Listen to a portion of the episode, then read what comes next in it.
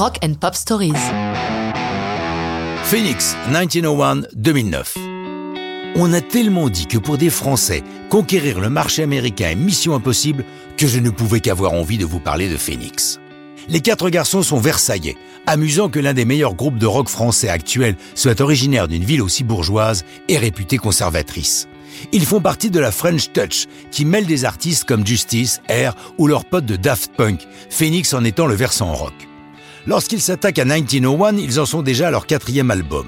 Les trois précédents leur ont permis d'asseoir une réputation internationale, la présence de leur titre Too Young sur la bande originale de Lost in Translation donnant un coup de booster à leur carrière, mais aussi l'amour à Thomas Mars, leur chanteur, qui épouse Sofia Coppola, la réalisatrice du film. C'est lui qui nous raconte la création de 1901. J'adore les hymnes. 1901 a fonctionné immédiatement parce que nous l'avons écrite en 10 minutes. Mais par contre, il nous a fallu quasiment un an pour la finir. On avait l'idée des couplets, du refrain, le pont, le rythme, tous les arrangements, mais c'était incroyablement difficile à terminer. Je pense que ça s'entend, que c'est plus sophistiqué, une production nouvelle pour nous. À la production, justement, les Versaillais ont fait appel à Philippe Zdar, la moitié du duo Cassius, autre représentant de la French Touch. Le sujet de la chanson, c'est Paris. Et Thomas complète. Pour nous, Paris en 1901 était mieux que maintenant. La chanson est un Paris fantasmé. Le 23 février 2009, Phoenix présente son nouveau site web et c'est l'occasion d'offrir à leurs fans leur single tout chaud 1901 en téléchargement gratuit. Ils cartonnent chez les influenceurs et dans les blogs.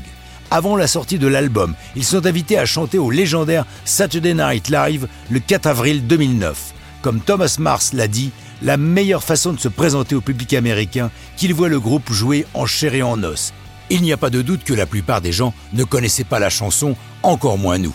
Ils pensaient que nous étions des DJ ou un groupe écossais. Ce premier rendez-vous avec le public US partait sur de bonnes bases, c'était comme un blind date.